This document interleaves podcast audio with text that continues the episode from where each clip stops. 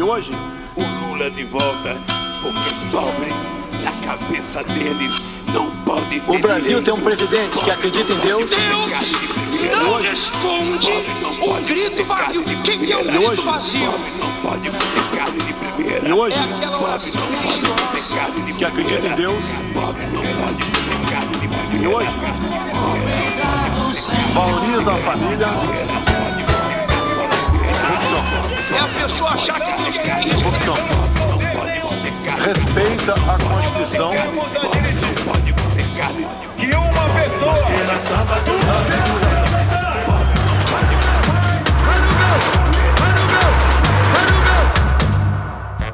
Hola, sean bienvenidos a Cuenta Regresiva, el podcast sobre las elecciones presidenciales en Brasil. Faltan menos de 100 días para el primer turno electoral donde se va a elegir quién va a ser el próximo presidente.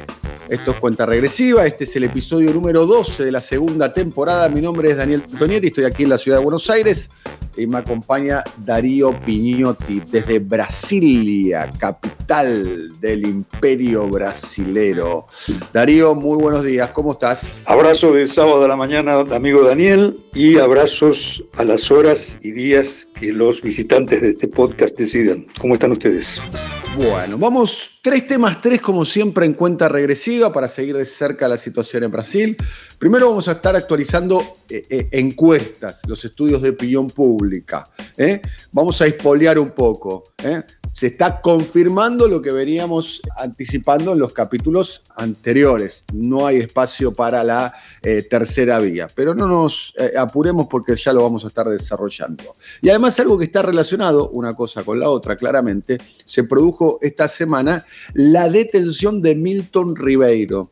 ¿Quién es Milton Ribeiro? Un pastor evangelista, quien fuera ministro de Educación hasta marzo de este año del gobierno de Jair Bolsonaro y que tuvo que renunciar eh, sospechado y denunciado de pedido de coimas eh, a los alcaldes para la agilización de los eh, pagos de un programa llevado adelante por el Ministerio de Educación. Bueno, se produjo la detención y es hoy una conmoción política al interior de eh, la campaña de Bolsonaro. Y por último, vamos a presentar una nueva canción de un gran artista, de los más importantes de la historia contemporánea brasilera y además de los más involucrados en términos políticos. Estamos hablando de Francisco Huarque de Holanda, más conocido en el mundo de la música como Chico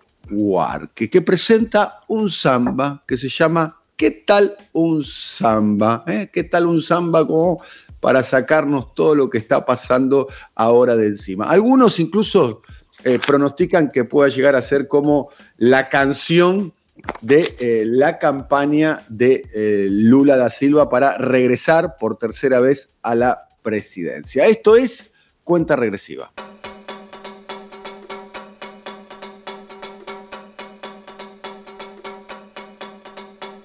Darío, el primer tema que desarrollamos, tema eh, eh, encuestas. Primera definición para hacer, dos definiciones importantes. Eh, se consolida la polarización entre Luis Ignacio Lula Silva, que sigue estando al frente de las encuestas, ya ahora de alguna manera, luego de la presentación de Geraldo Alkin, subiendo a, a algunos puntos, fuerte en el nordeste, eh, tratando de disputar incluso el, gobierno de, San Pablo con Fernando Haddad, tratando de recuperar votos en el sudeste, donde está fuerte el, candidato presidencial del oficialismo, el actual presidente, y no hay casi espacio para las terceras vías, ¿no? Hasta ahora la única que sobrevive con, con, con fuerza o con ímpetu o con voluntad es la de Ciro Gómez, ¿no? Ya habíamos dicho, Joan Doria, el gobernador de San Pablo, se bajó, Sergio Moro se subió y se bajó eh, eh, rápidamente. Y hay un dato importante que los estudios públicos están arrojando, que entre Bolsonaro y Lula eh, recogen de modo voluntario la mayoría de las intenciones de votos, con Lula al frente, como ya lo dijimos, y que en la tercera vía los otros candidatos, los otros candidatos todos juntos, no llegan al 13%, ¿eh? que es menos de la mitad de lo que tiene el segundo, que es eh, eh, Bolsonaro, y casi un cuarto de lo que tiene el primero, que estamos hablando de Luis Ignacio Lula da Silva. Polarización y tercera vía out, Darío. En efecto, no hay, se pudiera decir, habría que descartar, claro que faltan aún más de tres meses y la campaña oficial no comenzó, pero no hay lugar para la tercera vía. Esto es, es una elección entre dos opciones, la propuesta de izquierda, de centro izquierda, le dice una Lula da Silva, y la propuesta de ultraderecha de Jair Bolsonaro, que como casi hasta el cansancio, repetimos acá, está en una campaña electoral y en una campaña golpista. Eso debe ser marcado porque el resultado de las elecciones nadie garantiza que será respetado. De haberlas, las elecciones van a ocurrir, pero de ser respetadas, Lula no solo las ganaría, sino que, de acuerdo con esta encuesta de Datafolia, la consultora de opinión pública más referenciada, también la más creíble, no porque sea impoluta, pero seguramente porque tiene una trayectoria y porque el método y la muestra utilizados por esa consultora eh, no son superados por ninguna otra, no solo dicen que Lula tiene una gran ventaja, en este último sondeo está a 19 puntos adelante de Bolsonaro, 47 a 28, es cierto que en el del mes pasado estaba 48 a 27, Lula perdió un punto, Bolsonaro ganó uno, pero en la tendencia es muy marcada la diferencia, sino que pudiera vencerlas en primera vuelta, porque en el sistema electoral brasileño los votos en blanco y nulos no cuentan, se quitan del conteo y en eso Lula tendría el 53% de los votos válidos. Es decir, como es una encuesta con margen de, de, error de dos para más y dos para menos, Lula ganaría en primera vuelta inclusive por encima del margen de error, por una pestaña, pero ganaría. Detalle, nunca ganó en primera vuelta Lula, nunca pudo evitar el balotaje. Nunca ganó en primera vuelta y además tiene en su récord dos derrotas en primera vuelta frente a Fernando Enrique Cardoso en el 94 y en el 98, entre medio del cual hubo algo parecido, no sé si a un fraude, pero sí a una manipulación, cuando Cardoso modificó la constitución, la ley electoral, para poder ser reelecto y la modificó gracias a que decenas de diputados recibieron dinero de Fernando Enrique Cardoso. Bien, volvamos al presente. Este margen ha llevado tranquilidad al cuartel general del PT, preocupación y en el caso de Bolsonaro algunos raptos de histeria, de nerviosismo, en un personaje que, como también hemos dicho aquí hasta el cansancio, ha sido objeto de varias columnas de psiquiatras y psicoanalistas, y muchos de ellos coinciden que es una persona que no está en sus cabales. Bien, nerviosismo en el oficialismo, nerviosismo en el gobierno cívico-militar, que se respondió también a través de una nueva presión del Ministerio de Defensa y una presión hasta ahora inédita del Ministerio del Interior, aquí es la Casa Civil, quien dijo que va a tener un conteo paralelo, es decir, el gobierno saboteando a la justicia electoral diciendo que van a tener sus cuentas y estas a través de la Policía Federal. Un escenario, en suma, que en lo político electoral le da casi ganadas las elecciones a Lula si fueran ahora. Faltan menos de 100 días, que son muchos. Y por otro lado, un gobierno que, viendo cómo sus números no responden, comienza no solo a echar mano de los militares, algo que ya había hecho desde meses atrás, sino ahora de las policías. Ese es el escenario de este Brasil, de una democracia de muy, muy baja intensidad. Bien, eh, mientras tanto, a una pastilla más con respecto a la cuestión electoral, eh, falta definir quién va a ser el vice o, la vice, ¿no? Hay que decir, el vice o, la vice de Jair eh, Bolsonaro. Hay bastantes especulaciones. Hay un nombre eh, que, suena, que es el nombre del general Braganeto, ¿no? que hoy ocupa un lugar en el ministerio. Es lugar importante que de alguna manera se está autopromoviendo, eh, autopostulando para ocupar el lugar actual que tiene eh, el, general cinco estrellas eh, Hamilton Morón. ¿Qué podemos decir del perfil breve, ¿no? Una pastilla, un recuadro de Braga Neto?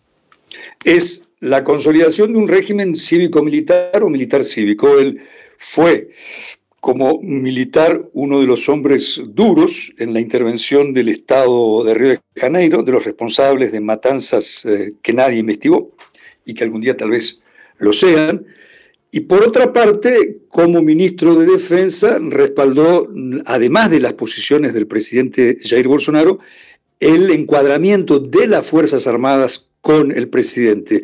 No es, no es serio afirmar que en su conjunto las Fuerzas Armadas, desde su comandancia hasta sus eh, cargos, hasta sus niveles más inferiores, son bolsonaristas, pero sí que su cúpula, sus cúpulas lo son y que el grueso de sus cuadros también. Tanto que, y aquí hay que mencionarlo, el candidato de la tercera vía, Ciro Gómez, declaró esta semana que las Fuerzas Armadas están envueltas en el golpe y mucho más que eso, que están asociadas eh, en algunos casos con el narcotráfico, lo cual le valió a Ciro Gómez que le iniciaran un proceso firmado por el actual ministro de Defensa y los comandantes de las Fuerzas Armadas, es decir, Fuerzas Armadas politizadas, vinculadas no solo a Bolsonaro, sino a una apuesta de gobierno autoritario muy vecino a lo que pudiera ser, o vecino o próximo a lo que pudiera ser una dictadura, y la cara de esa esa apuesta se llama Braga Neto, un duro entre los duros. Bien, y, suena también eh,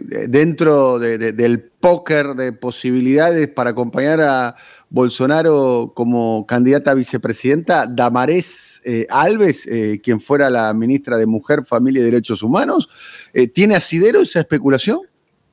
Es una especulación que aquí nosotros la vemos como algo posible pero poco probable. Damares Alves sí es una pastora evangélica, por lo pronto ella es eh, precandidata a senadora aquí en Brasilia con chances considerables, pero también expresa por lo menos la citación de, digamos, hay factores, hay corporaciones que orbitan alrededor de Bolsonaro y en internas están disputando la candidatura a vice. Son el agronegocios, los evangélicos y los militares que como en un as, como en un facho, el facho de Mussolini, en un as juntos, están todos cerradamente a favor de Bolsonaro. Que alguna de esas candidaturas caigan, obligadamente dos van a caer, no hace que dejen de serlo, pero las disputas existen.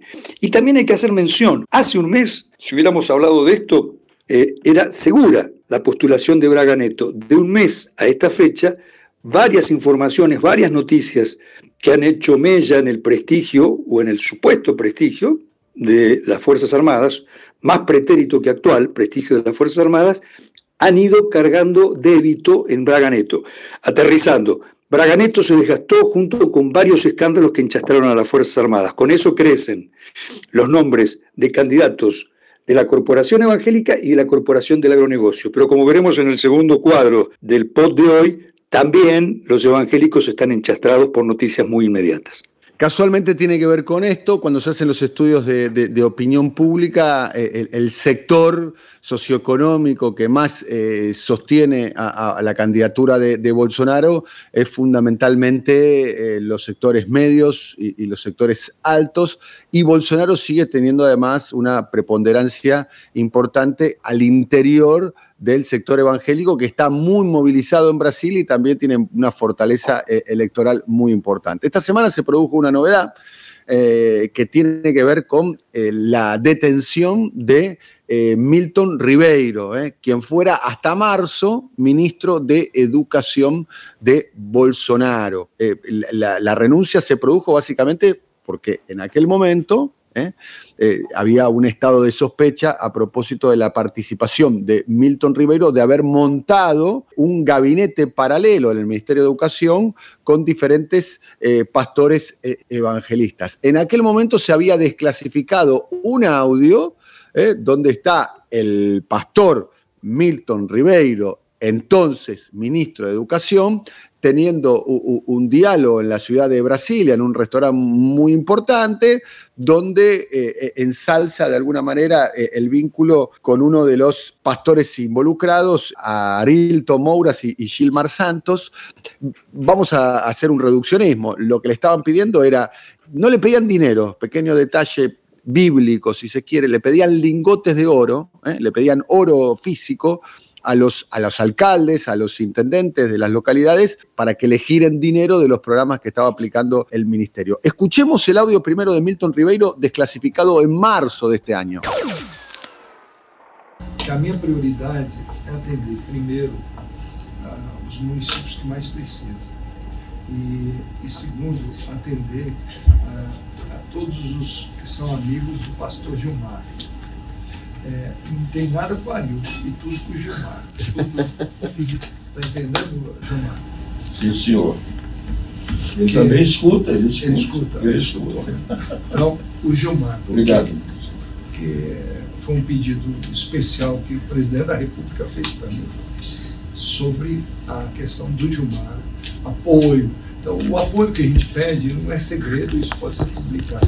É apoio sobre ¿Qué más podemos decir, eh, Darío, sobre eh, la causa que lo detuvo a Milton Ribeiro? Que nosotros tratamos en este pod de hablar de noticias con un menos impacto inmediato, de reflexionarlas, de masticarlas un poco más, pero este sábado a la mañana es inevitable responder a, o hacer lugar a una noticia muy caliente de, entre este sábado y el viernes, como es la aparición de nuevos audios que se suman a aquel del pastor ministro de Educación hasta marzo pasado, Milton Rivero. Un pequeño paréntesis que lo atribuyo a mi falta de memoria.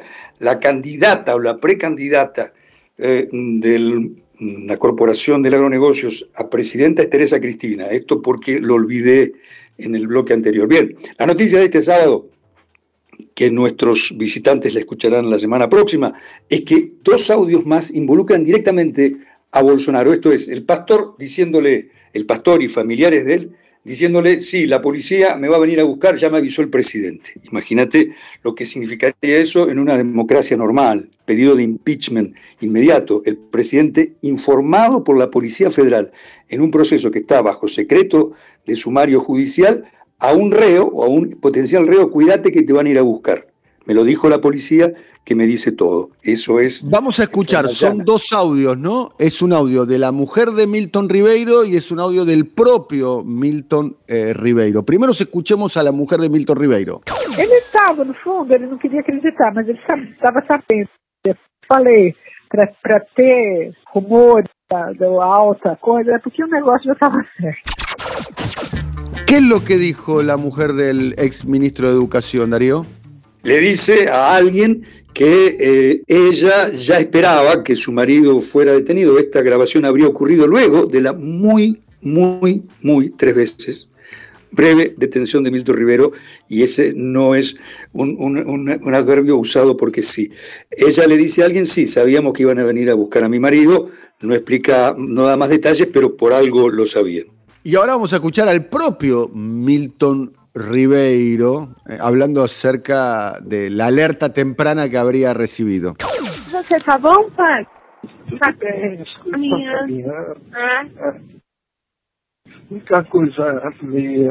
Hoje o presidente me ligou, ele está com pressentimento novamente, que eles podem querer atingi-lo através de mim, sabe? Ele, é que eu tenho mandado versículo para ele, né? Ah, ele quer que você pare de mandar mensagem? Não, não, não é isso. Ele, ele, ele acha que vão fazer uma busca e apreensão em casa, sabe? É muito triste. Então, bom, isso pode acontecer, né? Se, se houver indícios, né?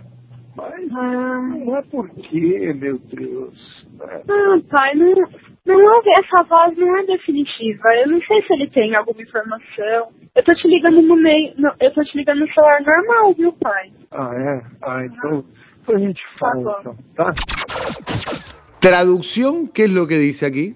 Él le dice a su hija, incluso usando hasta un lenguaje bíblico, que la Santa Misericordia, papá, papá, papá, él es pastor, sigue pastoreando desde que dejó el gobierno, eh, que podía haber allanamiento en su residencia. Por lo tanto, todos aquellos papeles sobre la corrupción y el oro que habría cobrado o habría pedido o habría embolsado habrían desaparecido para cuando la policía llegó. Tener presente que esta llamada de Bolsonaro, diciéndole en forma pecaminosa al aspirante a santo, van a ir a por vos, ocurrió antes de la cumbre de las Américas en Estados Unidos, hace más de dos semanas. Estaba muy bien informado Bolsonaro y el pastor habrá tenido tiempo de llevarse de su casa, entre las Biblias y escritos sagrados, también papeles comprometidos. Bien, y ahora vamos a escuchar, van a reconocer eh, la voz al ex reo eh, y ex presidente y actual candidato. Estamos hablando de Luis Ignacio Lula eh, da, Silva, que extrañamente el, día jueves, antes de que se produzca la desclasificación de estos dos audios que acabamos de, pasar recién, donde aparece la mujer de Milton Ribeiro y el propio Milton Ribeiro, que como bien dice Darío, esto cambia un poquito eh, o cambia bastante, para ser más preciso, eh, eh, el escenario. Interesante la postura del expresidente Lula. ¿Qué dice Lula? Traduzco y ahora lo escuchamos. La cárcel depende de una investigación.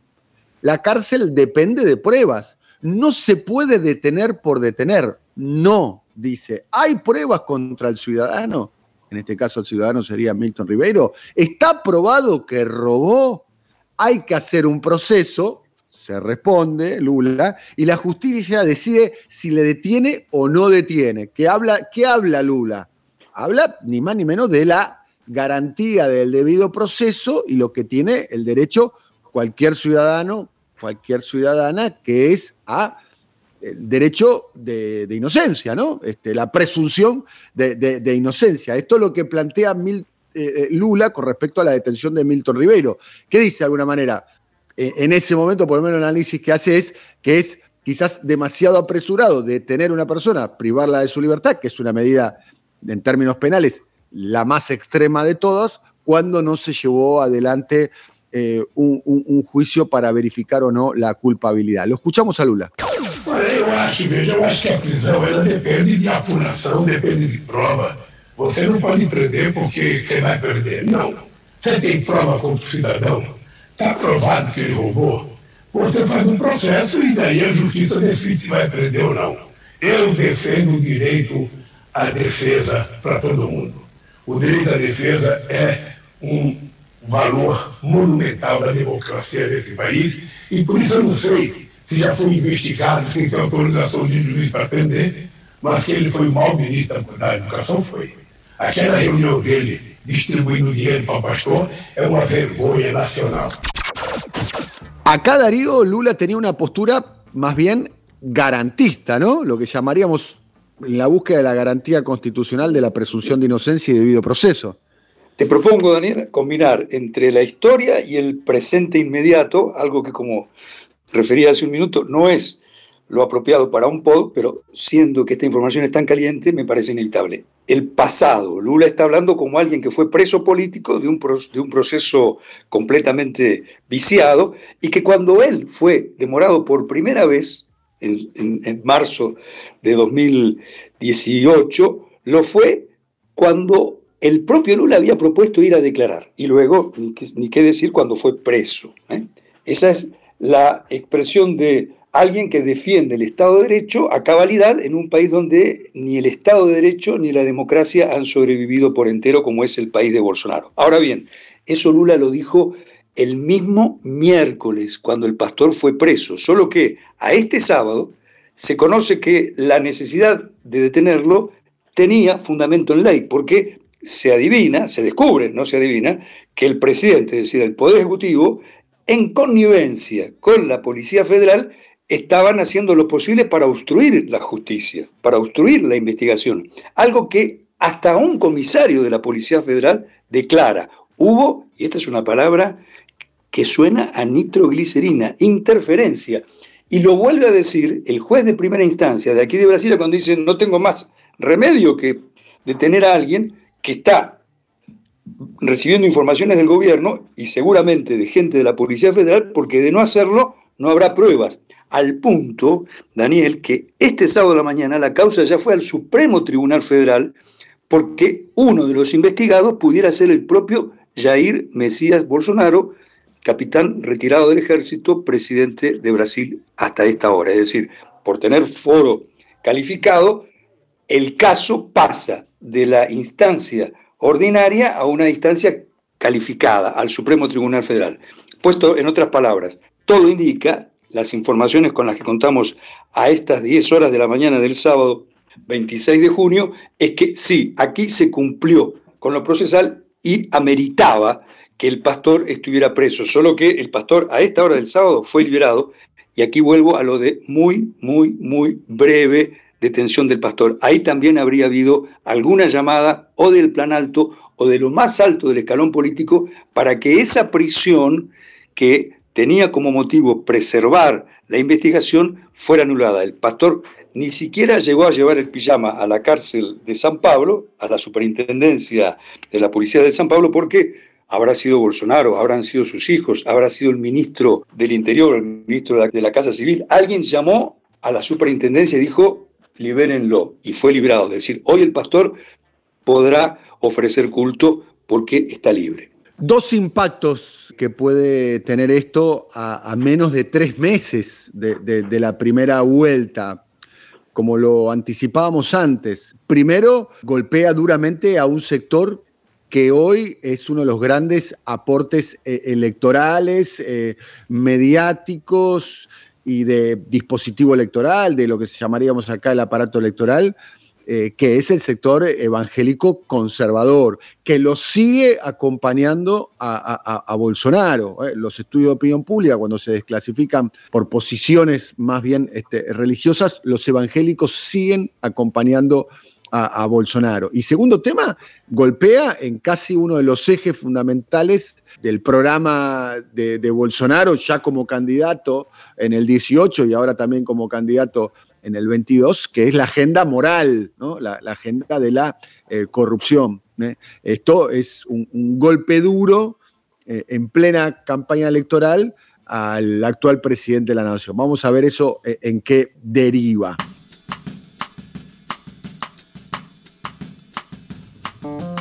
Bueno, para terminar, cuenta regresiva siempre lo hacemos este, con, con, algo musical, eh, cultural. En este caso nos vamos a ocupar del artista que estuvo en la inauguración de, Cuenta Regresiva, estamos hablando de, Chico Huarque, siempre él muy comprometido políticamente, siempre al lado obviamente del PT y con su amistad histórica con Lula.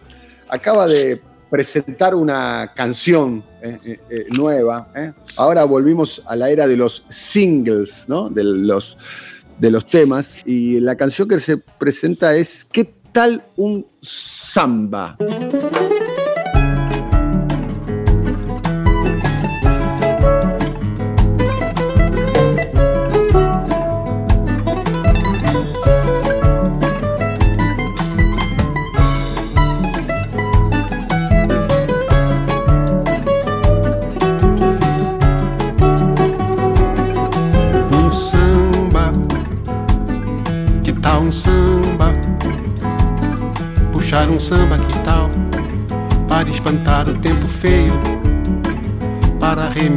Estrago.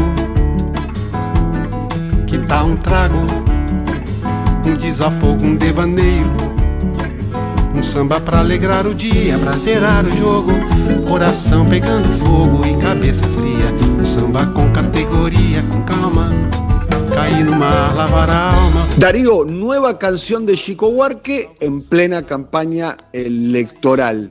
No es el tema de Chico Huarque en nada ajeno a la campaña, Daniel. ¿Por qué no un samba? Es decir, la, campaña es una invitación. ¿Por qué no escuchamos un samba? El ritmo popular, probablemente más popular de Brasil, es, espero que no se ha tomado este comentario como el de un especialista, pero es tal vez hasta como el tango en Brasil, tanto que también en sus inicios, igual que el tango, fue prohibido por las oligarquías culturales y por la ley. Bien, es una canción que invita a la alegría, a una alegría leve, a una alegría suave, refinada, como es el propio Chico, y que termina, sí, en un en una incitación a acabar con el régimen de Bolsonaro, a quien no nombra en ningún momento, pero sí dice o invita a terminar con tanto espanto, a terminar con tanta fuerza bruta de un hijo de P.